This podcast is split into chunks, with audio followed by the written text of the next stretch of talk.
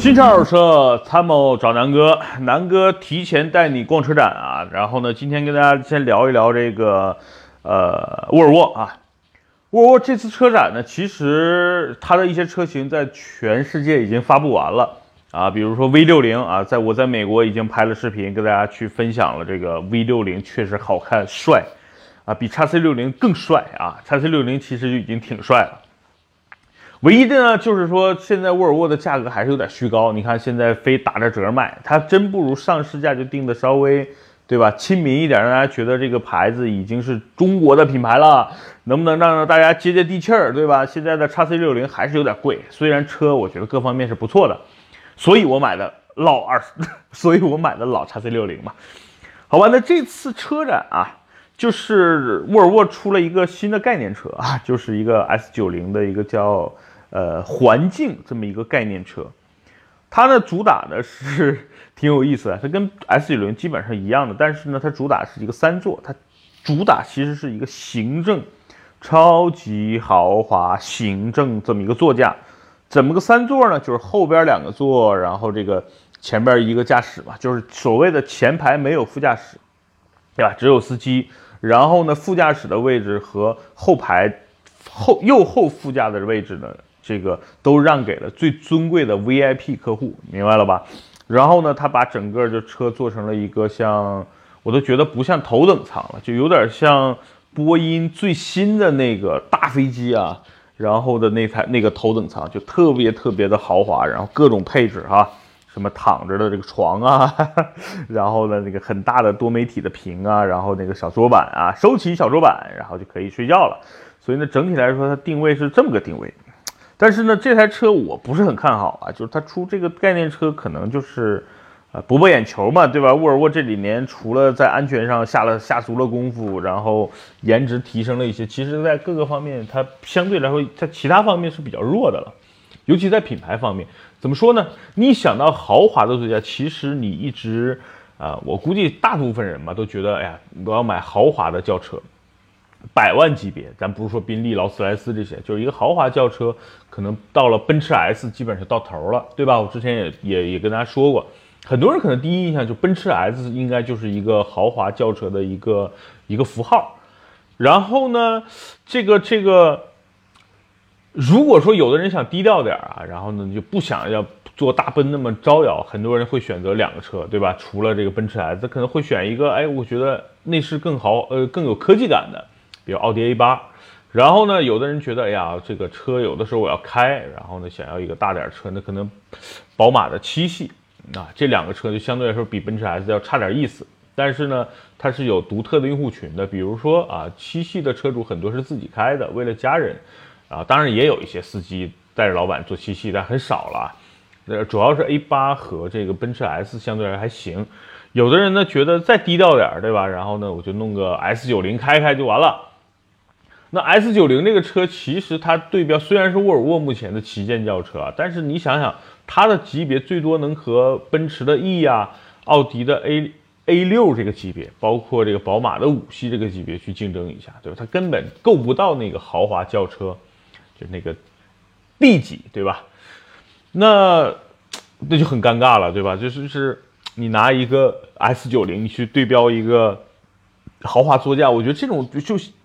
想买这种豪华轿车的人就特别少，尤其是买这种三座 S 九零的人，就是我一百多万预算，我肯定直接上奔驰，对吧？直接上奥迪 A 八，直接上沃尔沃，不是说错了，直接上这个宝马七，甚至我可以想想，再再我再另类一点，可以弄个雷克萨斯的 LS 三五零，对吧？那这些车其实都是一个豪华车的一个典范了，在这个行业里。那你真在沃尔沃 S 九零目前的这个价格，可能就是在二十大几到三十，就四十万以内吧。对你四十万以内定义一个三三座的车，我估计很多人不会买的。为什么？就是满足虚荣心，他是要把这一百万花出去，对吧？或者是我买的这个车，比如说奥迪 A 八，之前优惠完可能六十多万啊，就是我虽然花六十多万，但实际上我买的是价值一百万的车。对吧？还有呢，就是我必须花到一百万现金，再体现出我这个车值钱。比如说，那我就掏这个钱买个奔驰 S 或者奔驰 S 迈巴赫，对吧？那就奔着两百万去了。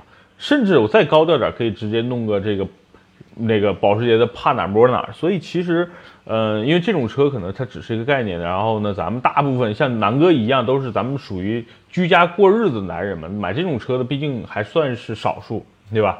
那。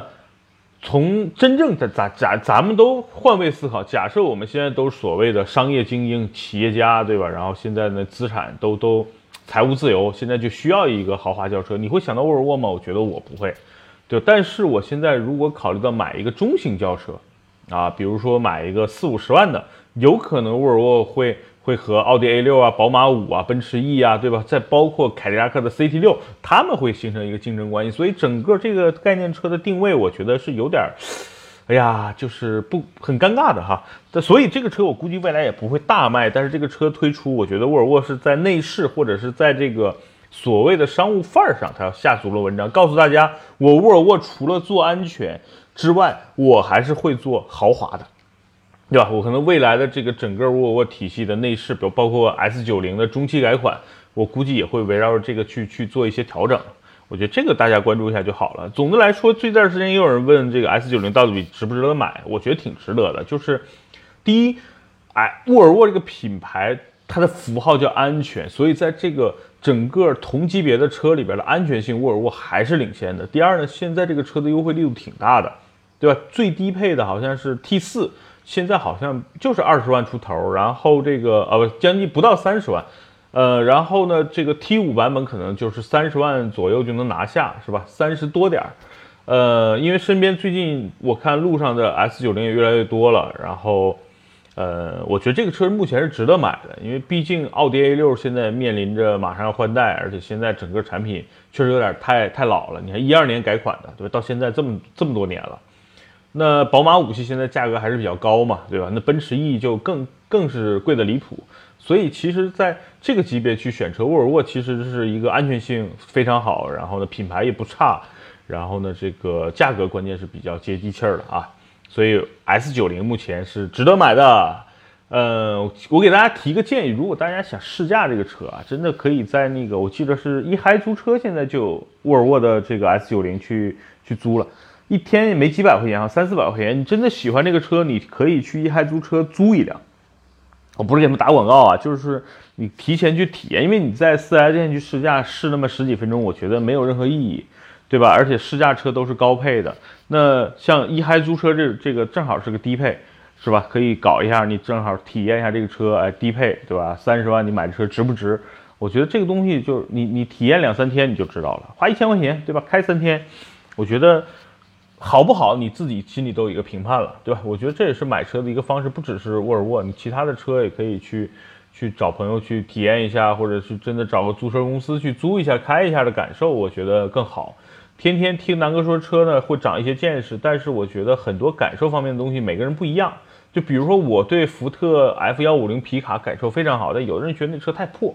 对吧？所以就每个人对每个车，就是每个人喜好是不一样的。就比如说我喜欢 Nike，有的人喜欢阿迪达斯，是一样的道理，对吧？所以这个东西一定要去自己多去体会，好吧？那这次关于北京车展这个 S 九零的这么一个概念车，我简单跟大家说一说。然后呢，这次车展主要看点其实是 V 六零，V 六零这次应该是车展真正的在在国内开始准备上市卖了。那 V 六零呢？我觉得几个特点，第一呢，整个平台啊，就是叉 C 九零的那个平台。第二呢，这个车的颜值真的比叉 C 六零还高，这个车看上去就非常的运动范儿。然后整个空间的利用率呢，我觉得有可能会比叉 C 六零更好。所以这个车真的是值得大家去看一看的。呃，那这个车不知道到底是国产还是进口啊？那我估计整个定价应该和叉 C 六零差不多，因为现在叉 C 六零的定价还是有点偏高的。呃。